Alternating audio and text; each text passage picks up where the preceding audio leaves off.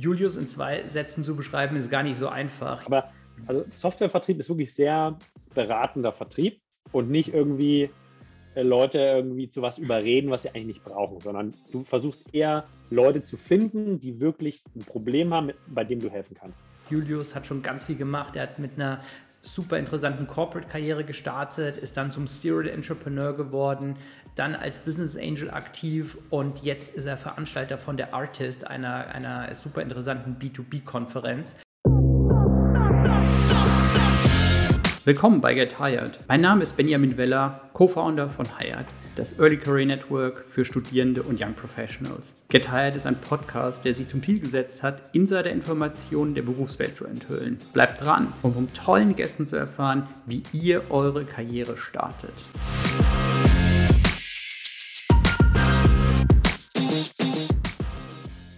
Willkommen zu unserer neuen äh, Podcast-Folge. Heute haben wir einen super spannenden Gast bei uns und zwar Julius, ähm, Julius, ähm, ich versuche dich mal in zwei Sätzen zu beschreiben, aber ich glaube, das äh, wird schwierig werden. Also du bist Serial Founder, du hast schon bei vielen großen Unternehmen gearbeitet, du bist ähm, VC ähm, Manager und du bist Summit Founder oder Summit Lead. Ist das eine richtige Beschreibung für dich? Ja, also äh, erstmal hallo und vielen Dank für die Einladung, Ben. Äh, freut mich sehr. Also trifft es ein bisschen. Ich bin, das Einzige, was ich glaube ich korrigieren müsste, ist, äh, VC-Manager bin ich nicht. Ich habe meine eigene Beteiligungsgesellschaft und investiere als Angel. Ähm, aber das sozusagen als VC zu bezeichnen, wäre wahrscheinlich ein bisschen too much. Aber der Rest, äh, der Rest hat, hat gestimmt auf jeden Fall. Wie kann ich mir ungefähr so die zeitliche Verteilung dann äh, vorstellen bei dir? Also äh, du hast hier eine Menge Hüte auf. Ähm, beziehungsweise heute den Summit-Hut. Äh, äh, wie, wie, wie läuft das ungefähr bei dir so tagtäglich? Ja, also ich glaube, um es so ein bisschen zu strukturieren, was sind so die drei Sachen, die, äh, die mein Arbeitsleben, wobei ähm, eigentlich einfach mich selbst viel beschäftigen, weil das ist gar nicht so, fühlt sich gar nicht so wie Arbeit an, sondern mir macht es einfach Spaß. Das, ein, also das erste Thema ist, glaube ich, selber Companies bauen. Also und äh, ich glaube, in Summe haben wir jetzt in den letzten acht Jahren zwölf äh, Companies gegründet ähm, und natürlich nicht alleine, sondern immer mit einem oder mehreren Co-Foundern. Äh, und da sind wahrscheinlich immer so ein bis zwei im ersten Jahr. Und in diese sehr zeitigen Businessmodelle geht viel meiner, meiner operativen Zeit einfach auch rein bis zum Product Market Fit.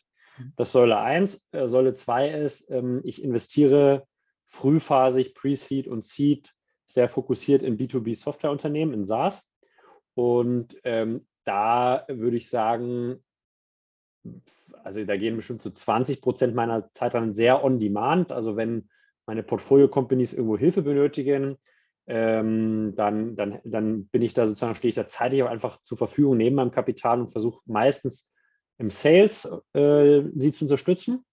Und das dritte Thema, was du angewandt hast, ist so ein bisschen Building of the Ecosystem. Ja, also ähm, gerade in der Zusammenarbeit mit den SaaS-Unternehmen kommt eigentlich raus, dass die Problemstellungen sich sehr wiederholen, mhm. dass der Austausch, der Austausch zwischen Unternehmen nicht so gut funktioniert wie in anderen Märkten und dass auch Suchkosten für Problemstellungen einfach super hoch sind. Und da ist so ein bisschen meine Vision, lass doch einfach hier ein, ein sehr fruchtbares und starkes Ökosystem für SaaS bauen, äh, wo wir einfach alle starken Industriepartner, Kapitalgeber, Gründer zusammenholen und durch Austausch einfach das Gesamtsystem hier in, in Deutschland oder im deutschsprachigen Raum deutlich besser machen und dadurch auch wettbewerbsfähiger gegenüber den USA oder anderen Märkten. Ja, es macht ja extrem viel Sinn, weil ähm, diese, diese Angst, die viele haben, oh, dann äh, könnte ich vielleicht irgendeinen Vorteil, den ich habe, weitergeben und nichts in Return kriegen, ist ja eigentlich vollkommen unbegründet in den meisten Fällen, oder? Ja, also ich glaube in den meisten Fällen auf jeden Fall. Also es gibt sicherlich irgendwie Ausnahmen, aber das ist wie überall im Leben. Ja, du hast halt leider auch immer mal 10 Prozent, wo du auf die Nase fällst, weil du einfach Leute triffst, die scheiße sind.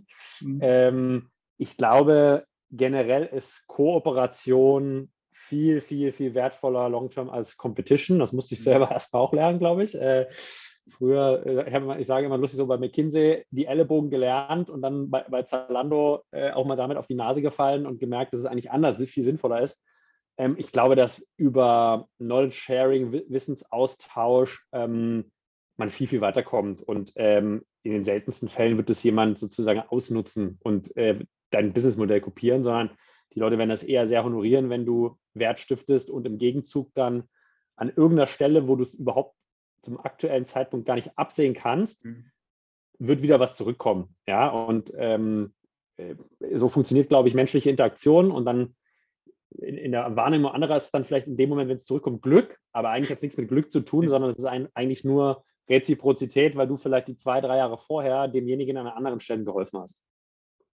Jetzt hast du gerade schon angesprochen, äh, du hast deine Karriere bei McKinsey gestartet. Ja, das ist korrekt. Und äh, kannst du mal so sagen, okay, was dann äh, mit der Uni fertig äh, und hast du so überlegt, okay, was als nächstes? Oh Gott, McKinsey ist ja gar nicht so schlecht, gehe ich mal hin. Ja, also so war es nicht ganz. Ich war, ähm, ich war, habe in, in Chemnitz studiert an der TU und habe da BWL und VWL ähm, studiert auf Diplom damals noch beides. Und irgendwie war mal irgendwie der Bruder von meinem Mitbewohner aus Hamburg zu Gast, der war schon mit dem Studium fertig, der war damals bei Siemens Consulting. Und der hat irgendwie gemeint, ja, Unternehmensberatung ist so das neben Investmentbanking, wenn du BWL studierst, eigentlich musst du dahin. So, und dann habe ich mich irgendwie, das war so eine, haben wir dann nachts irgendwie bei vier Bier drüber gesprochen. Und dann habe ich am nächsten Tag mal geguckt, okay, was sind so die Top-Beratungen? Und dann habe ich mich damals bei McKinsey, unter anderem bei McKinsey beworben für ein Praktikum, drittes Semester und habe das dann, wurde eingeladen, äh, wurde eingeladen, halt zum, zum Bewerbungstag und bin dann da durchgekommen und habe dann Praktikum gemacht. Äh, drittes, viertes, viertes Semester war das. Und das lief anscheinend nicht so schlecht, dass sie mir nach meinem Praktikum im vierten Semester einen Arbeitsvertrag hingelegt haben und haben gesagt, hey, wenn du fertig bist mit Studieren, kannst du anfangen, hier ist der Arbeitsvertrag, äh, kannst, kannst du unterschreiben. Das war so drei Jahre, drei Jahre vor meinem Studienabschluss. Ne? So. Okay, was hast du denn da gemacht? Also hast du da... Äh da habe ich, hab ich zwei, drei Wochen drüber nachgedacht und habe ich gesagt, habe ich, hab ich, hab ich gesagt, das ist eine coole Idee. Und ähm, also ich fand das Praktikum innerlich spannend. Es war super tough ähm, von Arbeitszeiten und so, aber ich habe da krass viel gelernt und das ja. war so wirklich Top-Management-Exposure. Äh, und dann habe ich das unterschrieben und äh, dann hatte ich sozusagen meinen potenziellen Arbeitgeber in drei Jahren stand fest und habe dann sozusagen entspannt zu Ende studiert. Äh, und dann kam die Bankenkrise und das war natürlich mhm. irgendwie ein krasses Asset, ja, weil ich mir nie mhm. Gedanken machen musste, wo fängst du an. Und dann mhm. war ich fertig mit meinen zwei Studiengängen und habe dann bei McKinsey wieder angefangen. Krass, ey, ist echt eine krasse Story, weil also im, nach dem dritten Semester den Arbeitsvertrag zu kriegen, das ist ähm, echt krass. Äh, deswegen ähm, äh, natürlich nochmal die Frage, okay, hast du da, äh, also äh, kannst du irgendwie identifizieren, was die besonders klasse an dir fanden? Boah, das ist natürlich schwierig, ne? Also das, ja. ähm, du wirst halt da auch als Praktikant geratet an so mhm. einer mhm. total standardisierten Rating-Skala. Ich glaube, ähm, also es gibt sicherlich deutlich smartere Menschen als, als ich, aber ich glaube, eine meiner größten Stärken ist so, ich bin nicht der Dümmste und ich bin, glaube ich, sehr gut in der menschlichen Interaktion. Mhm. Und am Ende ist ja sozusagen Beratung auch ganz viel Coaching äh, von Kunden und mit denen mhm. Probleme identifizieren, äh, mit denen Lösungen gemeinsam erarbeiten, damit die auch akzeptiert werden. Ne? Und ähm, ja, und ehrgeizig war ich immer. Also, äh, mhm. ja, also das war nie ein Thema. Und ich glaube, das so in der Kombination war ein ganz gutes Package, weil am Ende ist halt Beratung, so Managementberatung natürlich inhaltlich, äh, geistig äh, schwere Arbeit, aber auch People-Business. So. Mhm. Und ich glaube, die Kombination und wahrscheinlich dann auch irgendwie ein erfolgreiches Projekt, an dem ich wahrscheinlich nur einen äh, also geringen Anteil hatte als, als Praktikant, ne? Ähm, haben aber dann dazu geführt, dass halt der, der Partner und dann darüber der Director gesagt haben, okay, äh, also wenn der fertig ist, den sollten wir auf jeden Fall, den sollten wir auf jeden Fall wieder hierher holen. Also ähm, dann äh, warst du ein Jahr bei McKinsey und hast dann bei Zalando angefangen. Das stimmt. Ähm, hm. ich habe bei, äh, bei ähm, McKinsey ein Jahr gemacht und habe da den Sektor wieder betreut, wo ich auch Praktikum hatte. Das war Financial Institutions, also Finanz und, in, in, äh, und Versicherung. Und das ist schon, sage ich mal, eine Industrie, die sehr konservativ ist mhm. sehr langsam und sehr, also sehr staubig. Und, I can ähm, relate, ja. Ja, das Problem ist halt sozusagen, wenn du natürlich mit deinen Partnern und Direktoren gut zusammenarbeitest und mhm. die raten dich gut und dann kommst du auch so leicht nicht mhm. wieder aus der Pyramide raus. Ja? Mhm. Insbesondere, wenn du selber ja irgendwie noch der krasseste Junior bist mhm. und irgendwie da auch noch gar nicht weißt, wie alles läuft.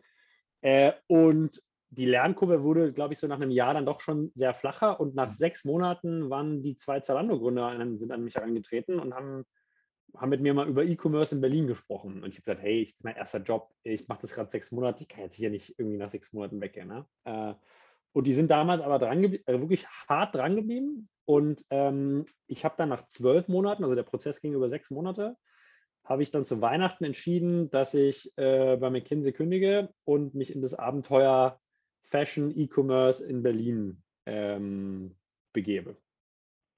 Das heißt, du warst einer der ganz frühen Mitarbeiter. Ja, also ich war, glaube ich, schon einer, nicht einer der allerersten, aber ähm, schon sehr, sehr, schon sehr früh auf jeden Fall. Also noch so, glaube ich, zwei, zweites Büro nach, nach einer Wohnung. Äh, das war so, glaube ich, der Stand, wo ich dazugekommen bin. Wie war so der Unterschied dann von McKinsey halt alles wahrscheinlich relativ strukturiert hin zu, okay, komplett ins Blaue. Absolut. Also das war von, von irgendwie Großteil meiner Zeit in PowerPoint äh, machen in einem Team auf der untersten Hierarchieebene zu äh, ins Management-Team bei Zalando mit irgendwie direkt Personalverantwortung. Kein Prozess, der irgendwo aufgeschrieben ist und totales kreatives Chaos, aber dafür irgendwie viel Geld in der Hinterhand, ambitionierte Investoren und jeden Tag Vollspeed. Geil. Und ähm, wie, wie war das so? Kannst du dich noch an deinen ersten Tag erinnern, wie das so war? Also kommst du an und auf einmal ist halt alles komplett anders als, als vorher. Ja, ähm, also mein erster Tag war in einem alten Industrieloft äh, in der Sonnenburger Straße in Berlin, in, in, in Berlin und äh, ich bin eingestiegen in der Position als COO für die Zerano Lounge. Ähm, ja. So ein kampagnenbasiertes Modell. Und das Team bestand da damals aus einem CEO, aus einem CTO, aus einem CMO und ich bin sozusagen geholt worden, um Op Operations zu machen und das beinhaltete damals Produktion und Logistik. Ähm, und Wie viel hab, wusstest du so von Logistik? Null. Also, also, ich wusste weder was von Fashion, noch von Logistik, noch von interner Produktion. Also, ich, also gut, das, was ich aus den Uni-Vorlesungen halt irgendwo mal gehört habe. Ne? Äh, ähm, nee, ich wusste eigentlich nichts. Deswegen war, glaube ich, so erstmal natürlich irgendwie in einem Management, in einem Dreier-Management-Team, was existiert. Ich habe die natürlich vorher irgendwie auch schon ein, zwei Mal getroffen, aber da mhm. erstmal ankommen und zu verstehen, okay, was sind gerade die großen Herausforderungen jetzt, wenn wir auf diese Business Unit, das war Unternehmen im Unternehmen, also Zalando Lounge war wirklich ein eigenes Unternehmen in Zalando. Äh, was sind gerade die Challenges und dann halt wirklich erstmal mit dem Team connecten und irgendwie verstehen, wo sind da die Druckpunkte, äh, was sind jetzt irgendwie die, die großen Hebel, die man, die man in den ersten Monaten da, da heben kann. Ja. Krass. Und dann ähm, ging es ja in, in den Jahren, in denen du da warst, rapide, rapide voran, rapide aufwärts mit irre viel Change. Absolut, ja. Das würde ich unterschreiben. Das war wirklich Highspeed, äh, Vollgas, eine sich extrem schnell entwickelnde und vergrößernde Organisation. Ähm, ja, Punkt. Und äh, ich glaube, ich habe da we nicht weniger gearbeitet als McKinsey. Ich bin ja selten, selten vor Mitternacht irgendwie aus dem Büro gekommen. Aber der Unterschied war, du bist ja irgendwie dann um zwölf Mitternacht noch mit dem gesamten Team, die auch alle gearbeitet haben, noch in die Bar, in die nächste Bar gegangen und hast da noch bis zwei Uhr irgendwie getrunken und früh um sieben saßen wieder alle im Office. Ja? Also da war einfach so dieses, äh, kann man natürlich ein bisschen glorifizieren, aber so dieses, äh, hier arbeiten alle an einer wirklich neuen visionären Idee und irgendwie viele junge Leute, die vielleicht auch zum Teil einfach keine Ahnung haben, aber Energie und Bock, äh, das war schon ziemlich krass. Also äh, kriege ich immer noch Gänsehaut, wenn ich drüber, drüber rede nur, ja. Äh, also diese ersten zwei Jahre Zalando waren schon echt cool. Du ähm, hast ja dann auch, hast gesagt, gesagt, direkt Personalverantwortung gekriegt. Ähm, was waren denn dann so deine Kriterien, äh, die du angewendet hast, um Leute einzustellen. Weil ähm, wenn du halt sagst, okay, wir sitzen jetzt alle da von morgens früh bis abends spät, dann ist ja schwierig, wenn du dann Leute hast, die sagen, ja, okay, aber 40 Stunden Arbeitsvertrag, äh, ja, ist jetzt 17 Uhr, ich werde mal weg, ja. Das stimmt. Also ich glaube, man muss es ein bisschen relativieren. Ich mhm. glaube, damals war die, der gesamte Arbeitnehmermarkt ein bisschen anders als heute mhm. noch. Ne? Also es gab mhm. viel mehr Arbeitslosigkeit. Mhm. Und es gab auch noch aus meiner Sicht, jetzt ohne das falsch zu verstehen, aber es gab schon noch mal eine andere Sicht auf Job, hm. glaube ich. Also so, Nicht-Arbeitskomponenten haben damals, glaube ich, eine etwas untergeordnete Rolle mhm. gespielt und das will ich gar nicht jetzt positiv oder mhm. negativ bewerten, mhm. aber Job war damals schon irgendwie ein großes Thema. Mhm. Ähm, und ich glaube, wir haben einfach im Recruiting wirklich viel auf so intrinsische Motivation, Begeisterungsfähigkeit, Neugierde geguckt. Ähm, und auch da relativ klar irgendwie gemacht, ähm, an welchem Stand die Firma war. Nämlich, mhm. das war Startup, die Gehälter waren nicht gut. Ähm, also, was heißt nicht gut, aber die waren wahrscheinlich im Vergleich zum mhm. Industriedurchschnitt, ja, hast bei Deichmann wahrscheinlich im Management mehr, also mehr verdient mhm. erstmal. Aber wir haben Leute damals gesucht, die sich mit uns für diese Idee begeistern konnten und ähm, mit der Vision sich identifizieren konnten. Und das hat, glaube ich, sowohl im Management als auch auf allen Ebenen darunter die Leute einfach krass getragen und beflügelt. Und du kommst dann auch irgendwie, du kennst ja selber im Sport vielleicht, wenn dann einmal in, in so einer Gruppe so eine Dynamik ist und so ein krasses Energielevel, selbst wenn du dir da vornimmst, äh, irgendwie, das, du, du, du, du wirst einfach dann mitgerissen, ja. Und ähm, so war das damals wirklich, ja. Krass. Und ähm, wie bist du dann dazu gekommen, was selber zu gründen? Ja, also das hatte, glaube ich, äh, mehrere Komponenten. Also die, mhm. erstmal war meine damalige Incentivierung neben meinem Fixgehalt auf drei Jahre ausgelegt. Mhm. Und ähm, dadurch, dass sich die Firma einfach so gut entwickelt hat, war das einfach dann ein sehr, sehr attraktives Paket, was man auch schwer hätte, glaube ich, danach nochmal irgendwie matchen können. Das war einfach Glück, auch viel mhm. einfach Glück. Mhm. Äh, der aber viel wesentlichere Punkt war, dass sich natürlich auch die Rolle total verändert hat von super unternehmerisch Speedboat hin zu ähm, einer großen Organisation mit irgendwie 15.000 Mitarbeitern. Ich hatte mhm. alleine, wo ich gegangen bin, in meiner Organisation knapp 500 Leute. Ja? So, und ja ähm, da, da, da, da, verändert sich natürlich eine Organisation zwangsläufig, was gar nicht anders geht, strukturell irgendwie in Budgetplanungsprozessen, in äh, Ressourcenabstimmungsmeetings, in äh, Personal, total strukturierte Personalprozesse. Und äh, da habe ich gemerkt, dass mir das, glaube ich, weniger Spaß macht und auch andere Leute besser können. Also ich sage immer mhm. so, ich bin, glaube ich, ich bin, glaube ich, kein guter Corporate Manager, sondern ich bin, glaube ich, ein sehr guter Unternehmer. Ja, und ich glaube, äh, so ging es dann vielen äh, so. Äh, und ich bin großer Freund von die richtigen Leute für den richtigen Zeitraum. Und viele von den Leuten, die damals Early Stage bei Zalando waren, ich glaube, Julia Bösch ist ein gutes Beispiel, die hat jetzt On Fittery gegründet und skaliert. Und da gibt es noch viele andere Beispiele, dass diese unternehmerischen Persönlichkeiten da extrem viel gelernt haben bei Zalando und eine coole Zeit hatten, aber dann ab einem gewissen Punkt gesagt haben, okay, mhm. das, das ist jetzt nicht mehr mein Playground und jetzt mache ich was eigenes. Und das war bei mir dann, war dann bei mir auch so. Wie war das für dich so die Entscheidung? Also, weil es ist ja dann auch so, okay, du bist da mit dem Unternehmen brutal verwachsen, ähm, du hast also auch eine emotionale Komponente dabei und zu sagen, okay, ich mache jetzt was Eigenes und dann, ähm, wenn man was gründet, ist ja meistens so, okay, du startest ja dann tendenziell erstmal äh, viele, viele Nummern kleiner. Ähm, wie war das damals für dich, so dieser, dieser Prozess raus und dann diese, dieser erste Tag in der, in der, in, im neuen, im, in der eigenen, in der eigenen Gründung sozusagen? Also ich glaube, so dieser Prozess der Entscheidungsfindung, der dauert natürlich ein bisschen. Das machst du mhm. jetzt nicht irgendwie an einem Nachmittag, ne? sondern da gibt es, glaube ich, viele Komponenten. Was macht mir Spaß auf Arbeit, was nicht? Mhm. Ähm, was ist auch die Perspektive, sozusagen, wenn du jemand bist, der irgendwie sehr karrieregetrieben ist? Äh, das nächste wäre halt dann irgendwie äh, GF bei Zalando gewesen. Das war auch unrealistisch. Dafür war ich auch, wie gesagt, kein guter Politiker. Ne? Und also das wäre, mhm. glaube ich, einfach auch nicht mein Ding gewesen.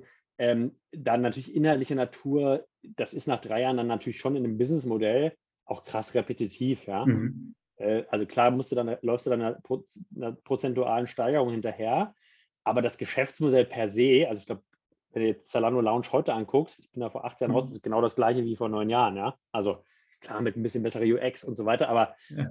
da musst, das musst du auch können, dass du dich mhm. sozusagen über äh, regelmäßig immer mit der gleichen Thematik beschäftigst. Und da bin ich, glaube ich, per se in meinem Leben jemand, der das nicht so gut kann, beziehungsweise dem dann einfach irgendwann echt langweilig wird mhm. Und dann dadurch auch dann schlecht, also dann performancemäßig dann nicht mehr die extra Meile geht, weil mhm. ich halt schon jetzt 20 Mal das Mitarbeitergespräch geführt habe und ja, zum 21. Mal dann vielleicht irgendwie die Motivation dann doch, doch etwas nachlässt in der Vorbereitung. Ja.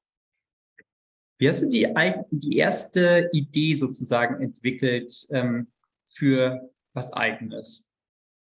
ja, das erste, die erste eigene Firma war, ähm, ich habe bei Zalando unter anderem eine meiner Abteilungen, die ich verantwortet habe, waren ähm, das B2B-Geschäft am Ende der Wertschöpfungskette. Also von der Position in der Lounge habe ich dann die Lounge übernommen als CEO und dann die Gesamtverantwortung für alle Nicht-Vollpreis-Geschäftseinheiten bei Zalando gehabt im, im Board. Oder damals hieß es noch C-Level irgendwas. Ähm, und einer meiner Verantwortungsbereiche war B2B-Verwertung. Und das war ein Markt, der total unorganisiert war. Der war ein wenig mhm. professionalisiert. Da gab es total komische Abnehmer, die mit Bargeldkoffern kamen und so weiter. Also das war einfach ein Markt, der ja. sehr intransparent war und auch wenig professionalisiert. Ja. Und ähm, da hatten wir einfach drauf geguckt und gesagt, ey, das, können, das, kann man einfach besser machen. Der Demand ist bei allen Marken und bei allen Retailern da.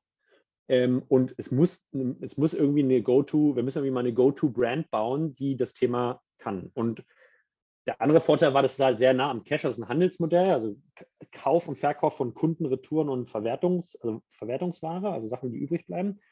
Und das ist natürlich total nah am Cash gebaut. Kaufst du ein, mhm. verkaufst du und dann hast du sozusagen im besten Fall die, deine Rohmarge äh, wieder zusätzlich drauf und kaufst du, kaufst du mehr. Ne? So, und das hat es eigentlich ganz attraktiv gemacht, dass du halt wirklich so auf 20 Quadratmeter im Lager mit zwei Paletten anfangen konntest.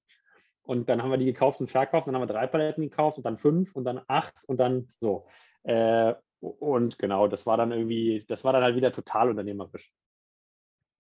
Und in der Situation, ähm, okay, wie war das so vom, von, dem, von dem Blickwinkelwechsel sozusagen? Also wenn, wenn wir mit Studenten reden, kommt ja natürlich auch oft so die, äh, ja, die, die Aussage, okay, ich würde erstmal eine Corporate-Karriere starten und dann ähm, springe ich mal rein in, in, in die Gründung. Ähm, dann von 500 Leuten bis hin zu, okay, ich stehe jetzt, wahrscheinlich hast du auch an der Palette gestanden und da den Kram eingepackt, um, um, um den halt irgendwie dann äh, zu DHL zu bringen, oder? Absolut. Also definitiv. Und das mache ich äh, heute bei den Sachen, die wir neu gründen, immer noch so. Also, ähm, also das war natürlich wieder total Switch in der, in der Rolle. Aber es war halt ein Switch hin zu dem, was mir auch krass Spaß macht. Ja? Einfach wieder hands-on neue Sachen aufbauen mit irgendwie eigener äh, Intellekt, mit eigenem Intellekt, Prozesse definieren, Geschäftsmodelle ausprobieren, erste Kunden akquirieren, äh, neue Einkaufspartner akquirieren, also wirklich so am Telefon sein und das, diese Idee, die man im Kopf hat, bis zum Product Market Fit bringen. Das ist eigentlich so das, was mir einfach krass viel Spaß macht. Und das war, habe ich damals auch dann ab Tag 1 extrem positiv wahrgenommen, weil mhm äh, wir oder ich mich halt von den ganzen Sachen, die mir keinen Spaß gemacht haben, total befreien konnte. Mhm. Genau. Und äh, ja, Punkt. Wie lange warst du denn da im ersten Venture?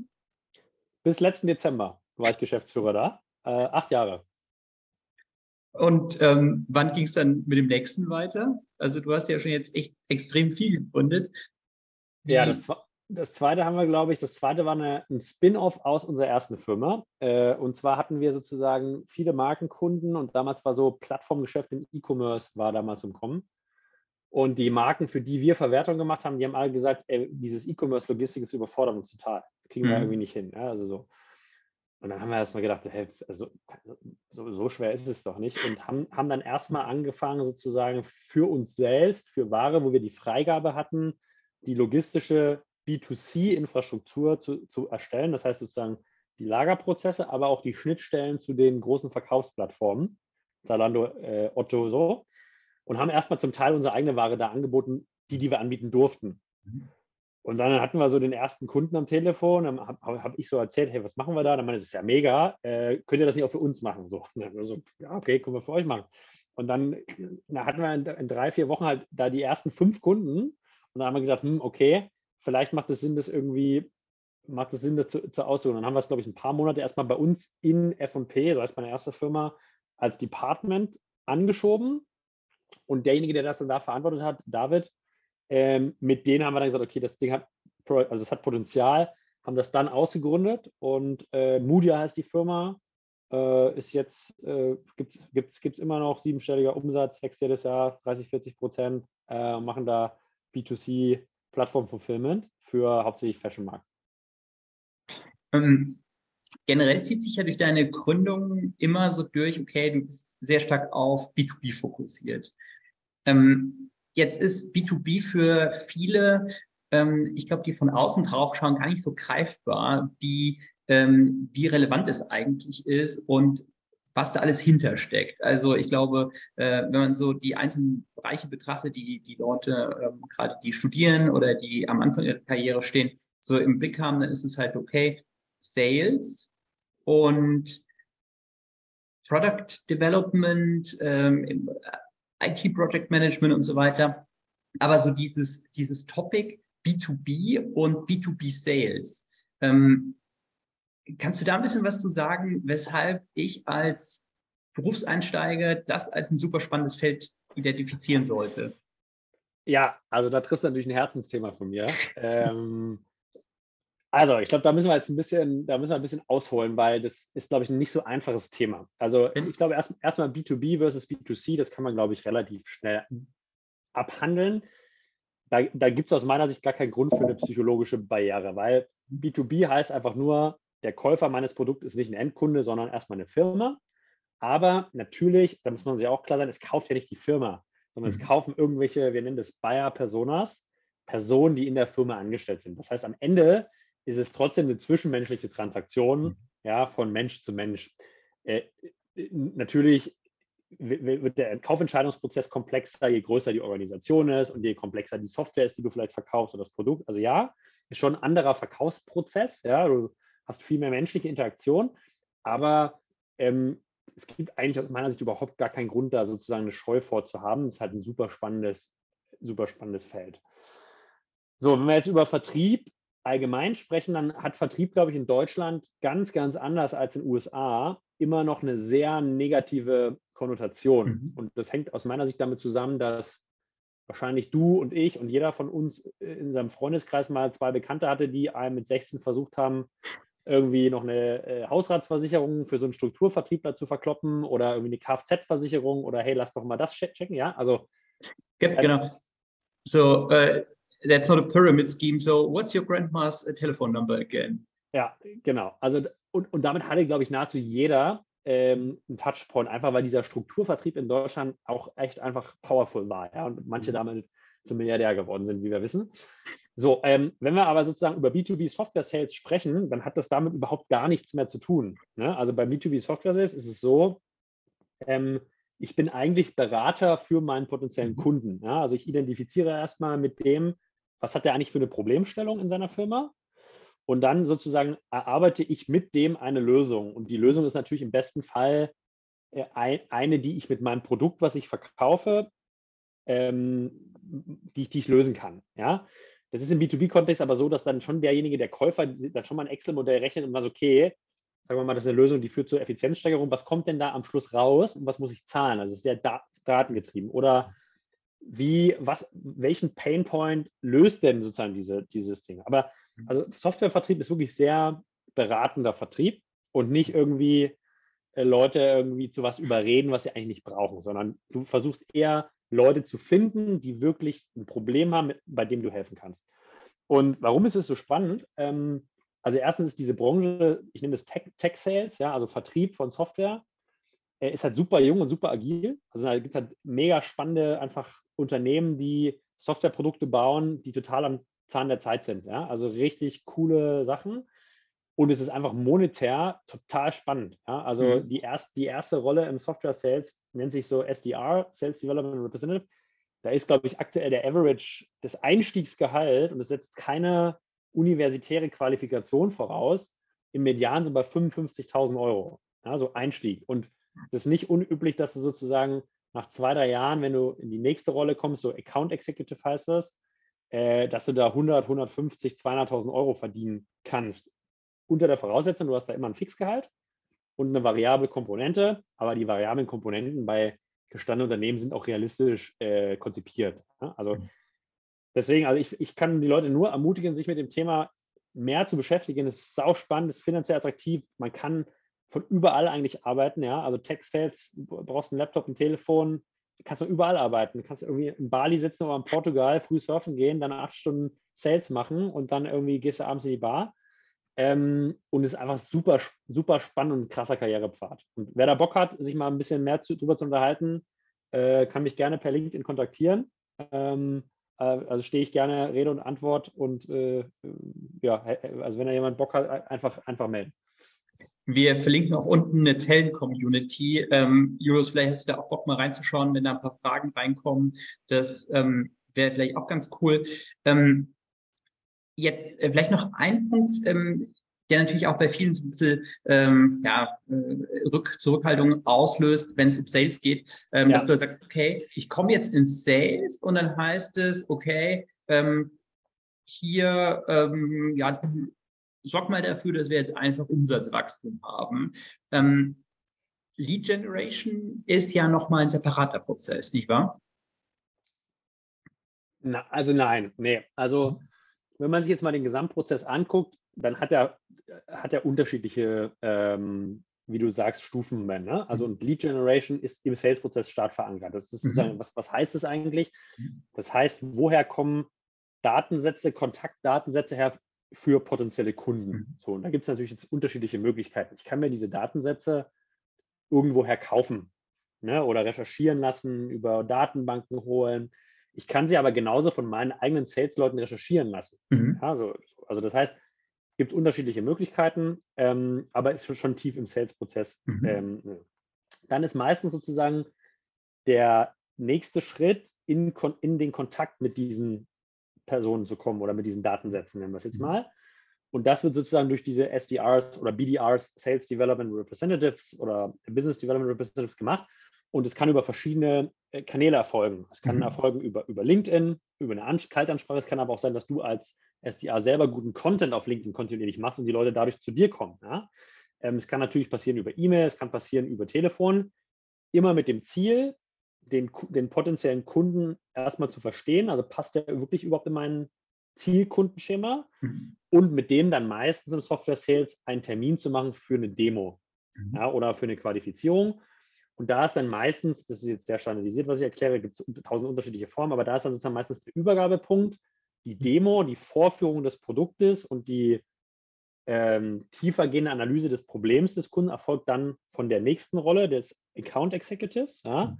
Und derjenige begleitet dann sozusagen den Kunden von dort an bis zum Abschluss. Mhm. Und das ist ein Prozess, der halt dann schon eine höhere Komplexität, da kommt dann vielleicht noch Finance dazu und Datenschutz. Und hier, das ist dann, sage ich mal, so ein Prozess, da muss man als Vertriebsperson schon ein bisschen Erfahrung haben, um diese ganzen Stakeholder zu managen und dann wirklich auch mit dem Kunden so umzugehen, dass der am Ende abschließt.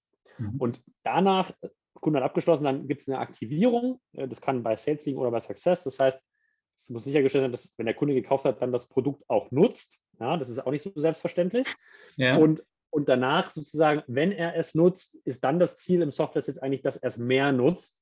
Und mehr nutzt heißt dann mehr Lizenzen kauft, mehr Data nutzt, also mehr Usage hat und sozusagen aus 100 Prozent oder 100 Euro dann sozusagen im Zeitverlauf 120 zu machen, 140, 160 Year over Year. Und dafür gibt es dann meistens Customer Success, nennt sich das ist dann sozusagen so Account Management oder Bestandskundenbetreuung. Ja. Ähm, sorry, jetzt hätte ich mich eben ein bisschen falsch ausgedrückt. Ich wollte so ein bisschen drauf hinaus auf dieses Thema, was viele im Kopf haben, so Kaltakquise über, ähm, über Telefonlisten abtelefonieren. Ähm, ist das, ähm, ist das was, was äh, wo man sich durchkämpfen muss oder ähm, wie, ja. wie ist da deine Erfahrung? Absolut. Also das ist wirklich so das Basishandwerkszeug, ähm, da, da muss jeder durch und das ist auch gut so, weil, ähm, weil du extrem viel lernst über zwischenmenschliche Kommunikation und Interaktion. Und das gehört einfach, äh, das gehört einfach dazu. Ja? Und da gibt es natürlich, da kann man äh, und in einer richtig guten Firma kriegst du dann einfach extrem viel Education und Handwerkszeug, wie du das erfolgreich machst. Aber so die intrinsische Motivation, am Anfang irgendwie 100 Mal das Telefon in die Hand zu nehmen am Tag, die musst du schon haben. Mhm. Ähm, die musst du haben und äh, das ist, sage ich mal, auch wahrscheinlich die Einstiegshürde für so diese Karriere. Mhm. Aber wenn du das, wenn du da durch bist, wie gesagt, also die, die Gehaltsentwicklung und so weiter sind echt exorbitant und äh, das, das gehört aber einfach dazu. Ja? Also du darfst keine Kontaktbarrieren haben oder irgendwie Hemmschwellen, da mit Leuten in Kontakt zu treten. Das heißt nicht, dass jeder Cold Calling machen muss, aber das ist schon ein Bestandteil, der eigentlich, sage ich mal, in diese erste äh, Karrierestufe schon dazugehört. Ähm, wenn du äh, Leute in dein Team bekommen hast oder bekommst, äh, machst du mit denen dann Coachings zu dem, zu diesen Topics? Ähm, oder denkst du, okay, macht auch Sinn, okay, ihr probiert mal aus, macht mal euer Skript und, und, und, und schaut mal, wie, wie, ihr, wie ihr selber da am besten äh, euren Stil entwickelt? Also sowohl als auch. Mhm. Also ich glaube, ich bin, bin äh, überhaupt kein Freund von 100% durchdefinierten Skripten, weil das funktioniert nie, weil jeder Mensch einfach anders ist und auch anders interagiert. Ja. Aber du kannst schon viel Techniken beibringen. Also ne, so äh, how to grab attention in the first three seconds, äh, irgendwie offene Frage, stell, offen, offene Frage stellen, keine Ja-Nein-Fragen. Äh, am Ende des Telefonats einen fixen Follow-up-Termin vereinbaren und nicht auflegen, bevor da sozusagen kein Datum gibt für ein Folgegespräch. Also es gibt da so 100 wahrscheinlich so Instrumente oder Basics, die man kennen und wissen sollte und die man dann aber sozusagen für sich selbst evaluiert und in sein persönliches Playbook einbaut. Und da macht der eine mehr von A und der andere mehr von B. Das kriegt man dann selber sehr raus. Und der eine macht vielleicht mehr über Telefon und der andere macht mehr über LinkedIn. Ja, ähm, das ist eben selber das, aber so die Basics, was psychologisch funktioniert, äh, das muss man den Leuten beibringen auf jeden Fall. Ähm, jetzt hast du auch gesagt, du bist als Business Angel ähm, viel aktiv. Ähm,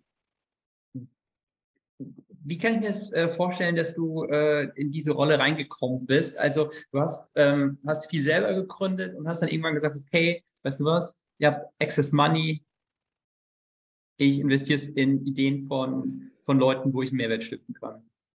Ja, also, also wie bin ich da reingekommen? Ich glaube, ähm, in erster Instanz über halt inhaltlichen Fokus. Also ich glaube, mhm. ich habe mich halt wirklich viel mit B2B-Vertrieb beschäftigt und wenn man das viel macht und dann auch einfach mal ähm, anfängt, Leuten zu helfen, also total unentgeltlich, äh, und das auch Substanz hat, dann werden die Leute, äh, dann baust du so ein bisschen Personal Brand für ein Thema mhm. auf. Und dann werden die Leute im Gespräch mit anderen Leuten, die gerade vielleicht irgendwie auch ein Problem haben im B2B-Sales, wenn sie sagen, hey, sprich doch mal mit dem Julius. So, und dann ähm, ist meine Einstellung immer dann, also mit, mit, mit vielen einfach mal 30 Minuten sprechen. Mhm. Und dann kommt so raus, hey, pass auf, wir brauchen Hilfe im Vertrieb, aber wir machen gerade irgendwie auch eine Finanzierungsrunde irgendwie. Ja, so hast du nicht Lust, irgendwie äh, ein Ticket als Angel zu machen. Und so ist es damals, glaube ich, dann losgegangen. Ähm, ein, zwei Sachen waren über so Family and Friends Netzwerk, damals noch eher B2C, weil meine Zalando-Historie natürlich damals so ein bisschen mein Know-how war. Und dann habe ich irgendwann gesagt, dann fand ich halt B2B SaaS immer spannender. Dann hatte ich irgendwie so ein Mischportfolio aus B2C und B2B. Und dann habe ich gesagt, okay, going forward, was will ich eigentlich machen? Und ich fand halt B2B und SaaS viel spannender.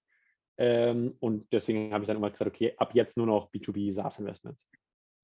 Also, du hast gerade schon ein bisschen so, so angeteasert. Also, ähm, ich komme zu dir und habe eine Frage oder ich komme zu dir als Gründer und, ähm, und, und suche deinen Rat. Ähm, viele haben ja immer so ein bisschen die, die, die, die Scheu oder die, die, die Sorge, okay, wenn ich jetzt hinkomme und sage, okay, also das läuft super, aber weißt du was, da, da könnte ich echt noch Hilfe gebrauchen und zum Beispiel im B2B Sales, weil, okay, Julius, da bist du halt super erfahren. Ähm, wie blickst du auf so eine Situation? Also ich glaube, dass es sehr situationsabhängig bin. Mhm. Wenn ich jetzt eine Seed-Runde mache und Venture Capital suche, dann würde ich wahrscheinlich nicht so viel über meine Probleme sprechen. Ne? Also da würde ich wahrscheinlich eher da das in den Vordergrund stellen, was läuft und was die Vision ist. Aber wenn ich sozusagen gerade nicht im Funding-Modus bin äh, oder vielleicht wirklich nur ein paar Angels vor einer größeren Runde ins Boot bekommen will, äh, die auch neben dem Geld wirklich einen inhaltlichen Mehrwert mhm. bringen, dann würde ich immer sehr offen sein, weil mhm. ähm, alles andere ist auch total unglaubwürdig, ja, egal wie alt der Gründer ist, aber dass der sozusagen äh, die komplette Welt in so einer frühen Unternehmensphase nach einem Jahr verstanden hat, da wird dich jeder auslachen. Also sobald jemand auf der anderen Seite sitzt, der das sozusagen versucht auszustrahlen, ist für, glaube ich, einen erfahrenen Investor das auch ein klasse Red Flag, ja, weil mhm. der ist dann nicht coachable, der ist irgendwie nicht offen für Kritik, der ist, also das ist ein klassischer Case, wo du als Investor sagen würdest, da würdest, sei vorsichtig, nie, nie rein investieren. Ähm, weil du bist zu einer ganz großen Wahrscheinlichkeit als Gründer, wenn du mit Angels oder Investoren nicht der Smarteste im Raum. Und das ist jetzt gar nicht, weil du intellektuell nicht der Smarteste bist, weil vielleicht bist du ja cleverer, aber da sitzen halt Leute, die haben in ihrer Domain-Expertise 10, 15 Jahre Erfahrung und das kannst du aus keinem Buch oder irgendwo herauslesen. Das ist mhm. unmöglich. Das musst du einfach selber mal erfahren und selber Fehler machen und selber äh, ja, irgendwie hier und links und rechts mal auf die Backen kriegen. Ähm, und das ist dann halt Wissen, was dir wirklich hilft. Und mhm. wenn du das dann anderen Leuten weitergibst, dass sie vielleicht nicht dieselben Fehler machen, ich glaube, da, äh, das ist super wertvoll für. Und deswegen würde ich auch in der frühen Phase immer empfehlen, zwei, drei, vier strategische Angels, die genau auf den Themen stark sind, die ich als Businessmodell benötige, mhm. äh, mir ins Boot zu holen. Mhm. Ähm, wenn du jetzt so ähm, überlegst, okay, was, äh, wie sieht für dich so ein, ein richtig guter Pitch aus? Ähm, wenn ich jetzt sage, okay, ich will Julius überzeugen, bei mir, äh, bei mir reinzukommen, ich habe vielleicht noch ein paar Themen, die ich gerne lösen würde. Ähm, ich hätte dich gerne an Bord. Mhm.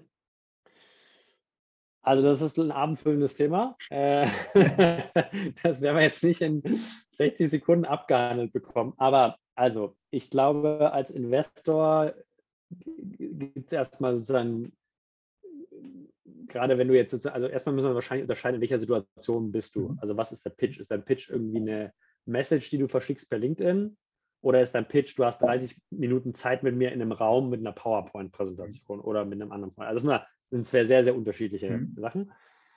Ich glaube, wenn ähm, ich einen Cold Outreach mache, also mit jemandem, äh, dann ist für mich sind zwei Sachen äh, entscheidend. Erstens, derjenige hat sich mit mir schon mal beschäftigt. Also mhm. der zeigt mir irgendwie, dass er sich, dass er sich mit mir schon mal beschäftigt hat und dass er versteht, was ich mache. Ne? Also so, hey, ich habe gesehen, du machst das und das oder hast Expertise da.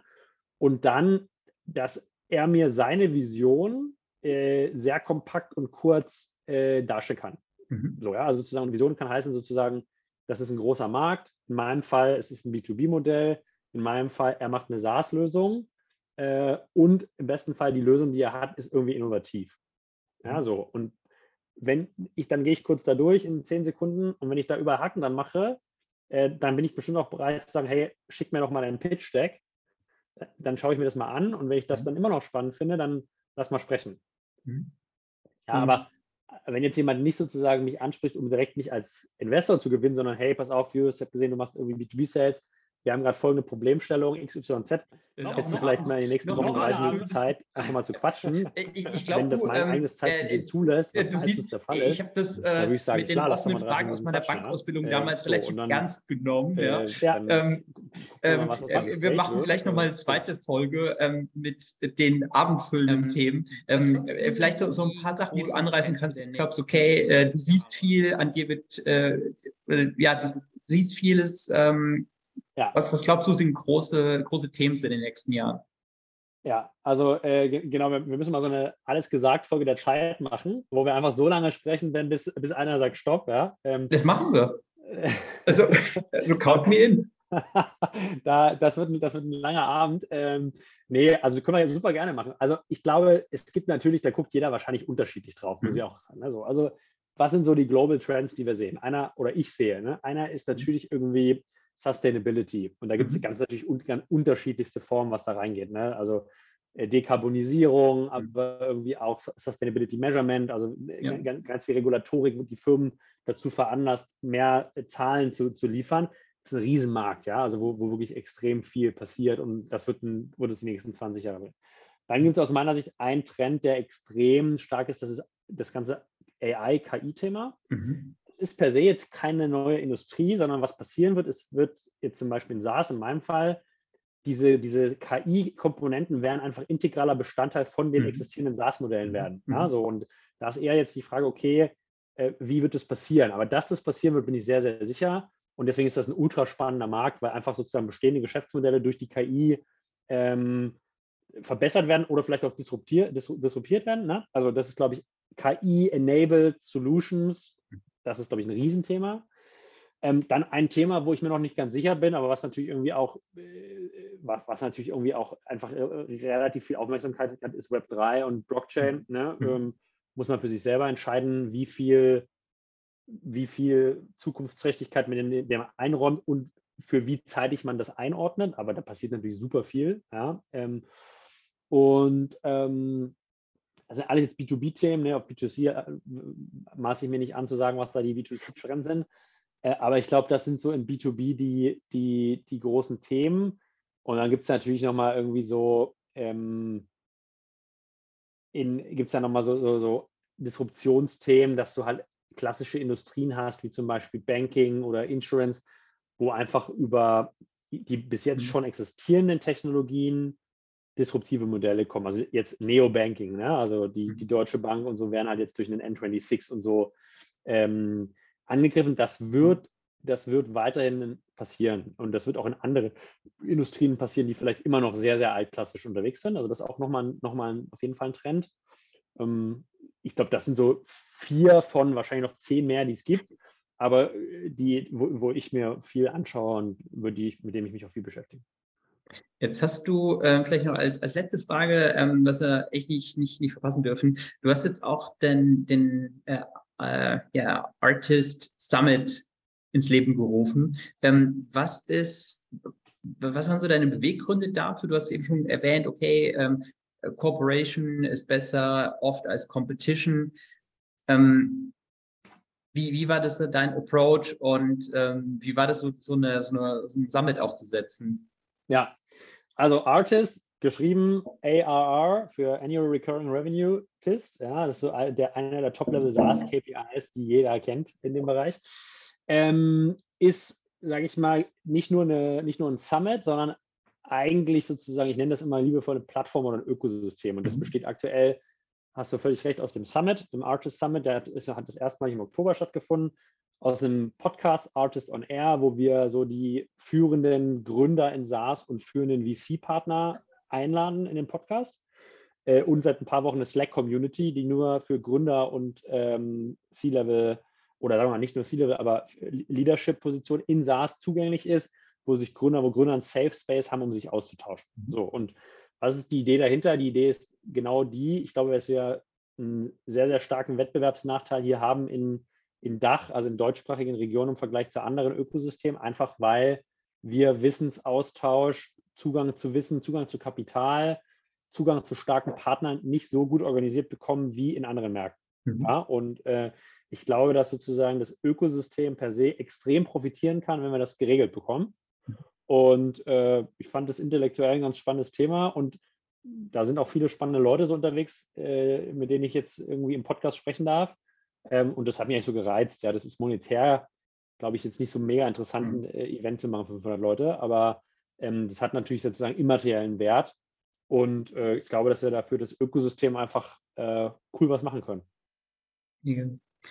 Julius, ganz, ganz lieben Dank für deine Zeit. Es war super spannend. Ähm, und dann sollten wir echt mal überlegen, ob wir so eine abendfüllende mit zwei offenen Fragen äh, Episode machen. Muss mal schauen, wie dieses Upload-Limit von, von YouTube ist, wie viele, wie viele Stunden man da uploaden kann. Ich glaube, 13, 14 kann man auf jeden Fall machen. Also ich, ich glaube, ich glaube, das kriegen wir hin. Da hole ich mir auf jeden Fall dann aber ausreichend Rotwein. Äh, also ich, ich, garantiere dann in fortlaufender Zeit für nichts mehr, wenn, ja, das will ich, will ich nur sagen. Aber ähm, klar, also wir können gerne, wir können gerne, ich meine, ich glaube, je, wir hatten ein paar Themen jetzt angeschnitten, wie du gesagt hast, die, wenn man da mal tief reingeht, äh, die wirklich auch spannend sind zu verstehen und auch divers und äh, Diskurs zu lassen. Ähm, daher vielleicht kriegt man sogar noch jemand Drittes in, in, in den Bund, der eine konträre Meinung hat. Äh, dann wird es vielleicht noch spannender. Mega. Julius, vielen, vielen Dank. Ähm, euch vielen Dank fürs Zuhören, fürs Zuschauen und bis zum nächsten Mal. Vielen Dank, Ben. Ciao, ciao. Mach's gut. Danke dir.